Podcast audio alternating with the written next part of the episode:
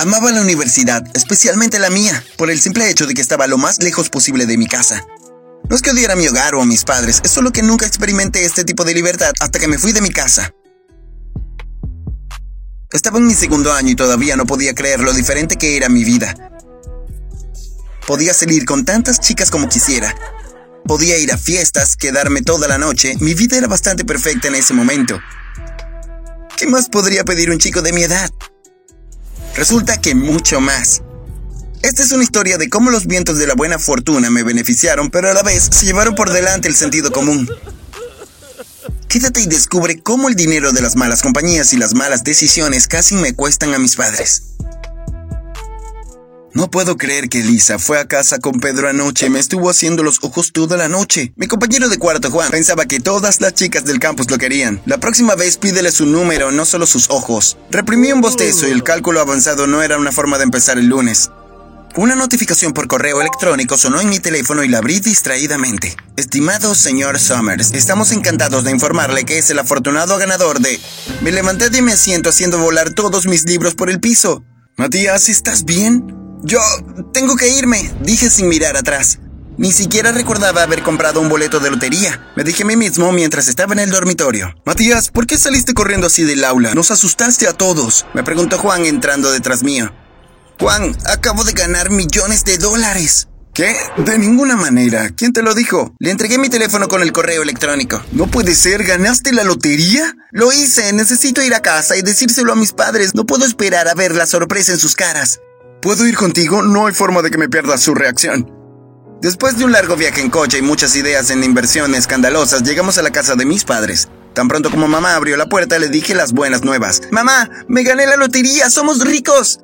Y yo soy la reina de Inglaterra. ¿Qué estás haciendo aquí, Matías? Juan se echó a reír. Hablo en serio, mamá. Mira, le entregué mi teléfono. Patricio, ven aquí. Oh, Dios mío.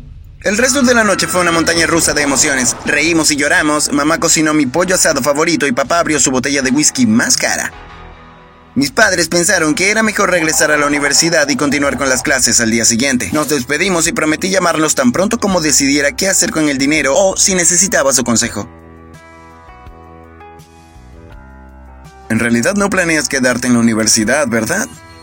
Amigo, eres millonario, no necesitas estudiar.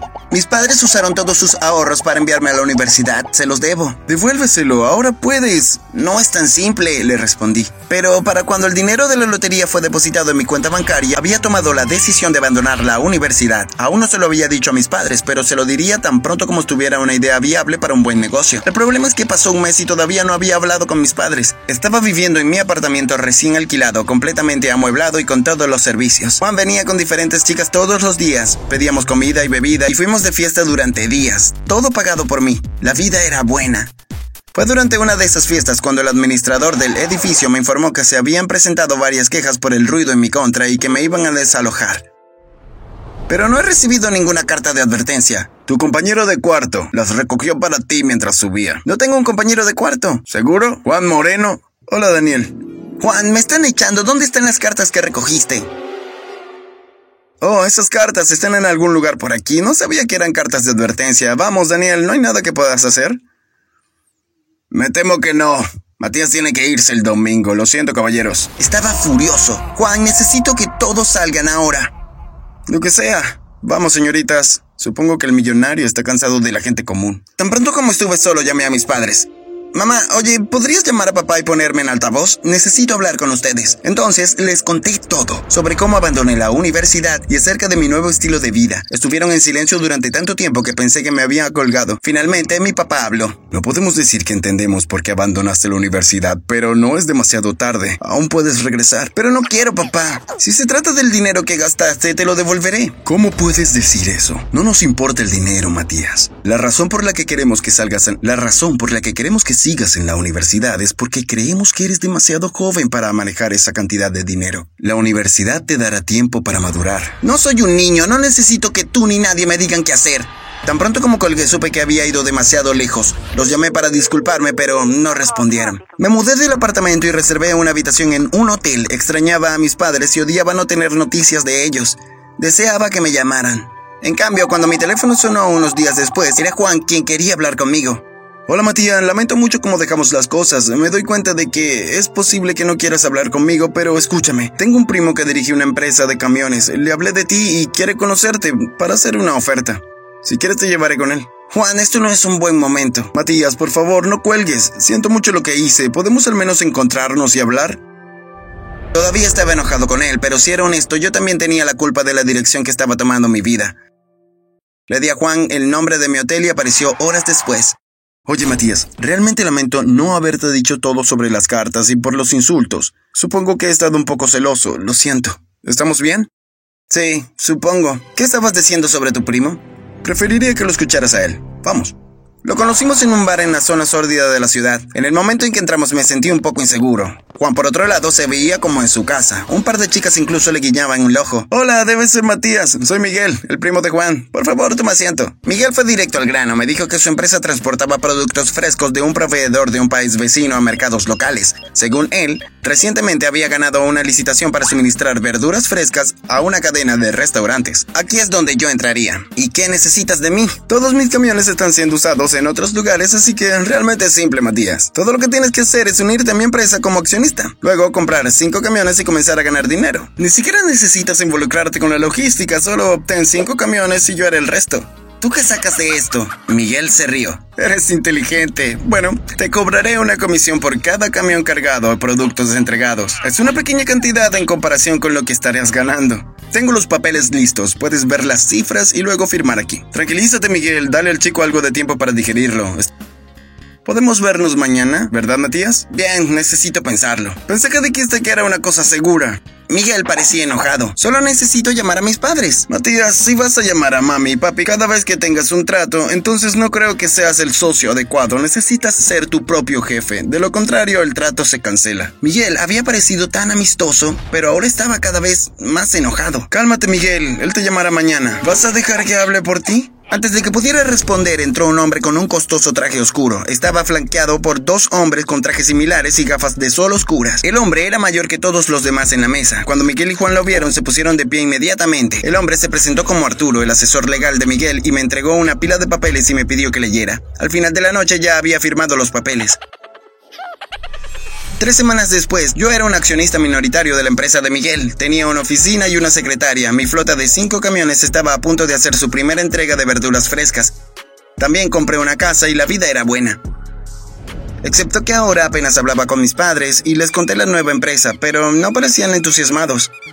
Les escribí un cheque y cuando no lo cobraron reservé un vuelo para ir a verlos.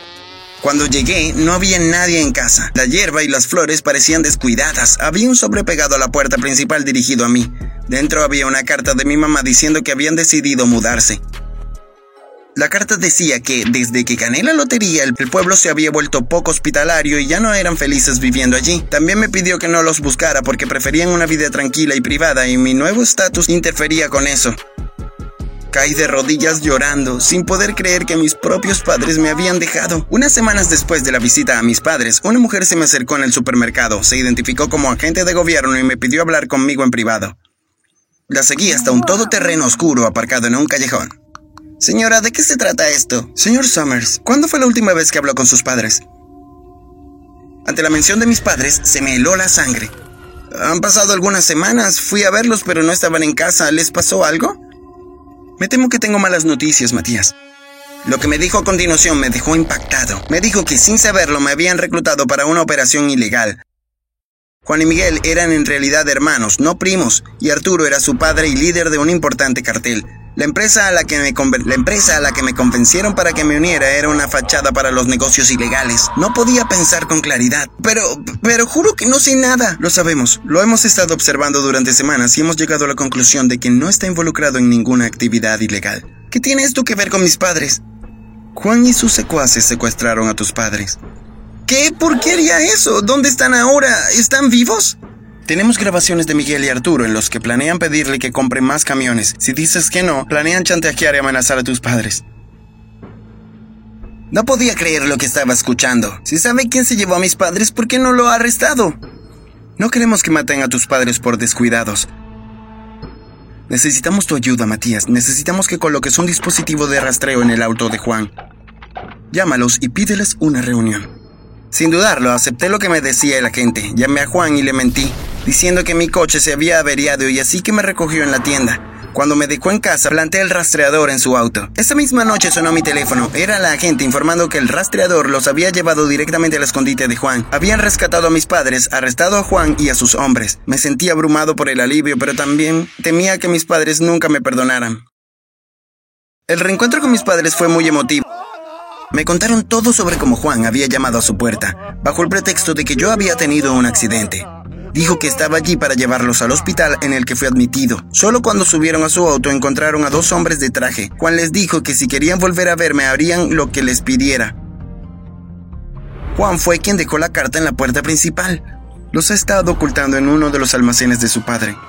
La gente me dijo que no enfrentaría ningún cargo criminal, pero que mis cuentas bancarias serían congeladas debido a mi asociación con criminales. Además, pasarían meses antes de que se me permitiera el acceso a mis camiones. Un poco más de un año después de ganar la lotería, regresé a la universidad. Mis padres se mudaron y ahora viven en mi casa. Una de las pocas cosas que aún mantengo de lo que compré con el premio. Estaba en clase cuando sonó mi teléfono. No reconocí el número, pero respondí la llamada de todos modos. Habla Matías. Buenas tardes, soy la agente Boris. Te llamo para informarte que tus camiones han sido autorizados. Necesito que firmes algunos documentos antes de que te los entreguemos.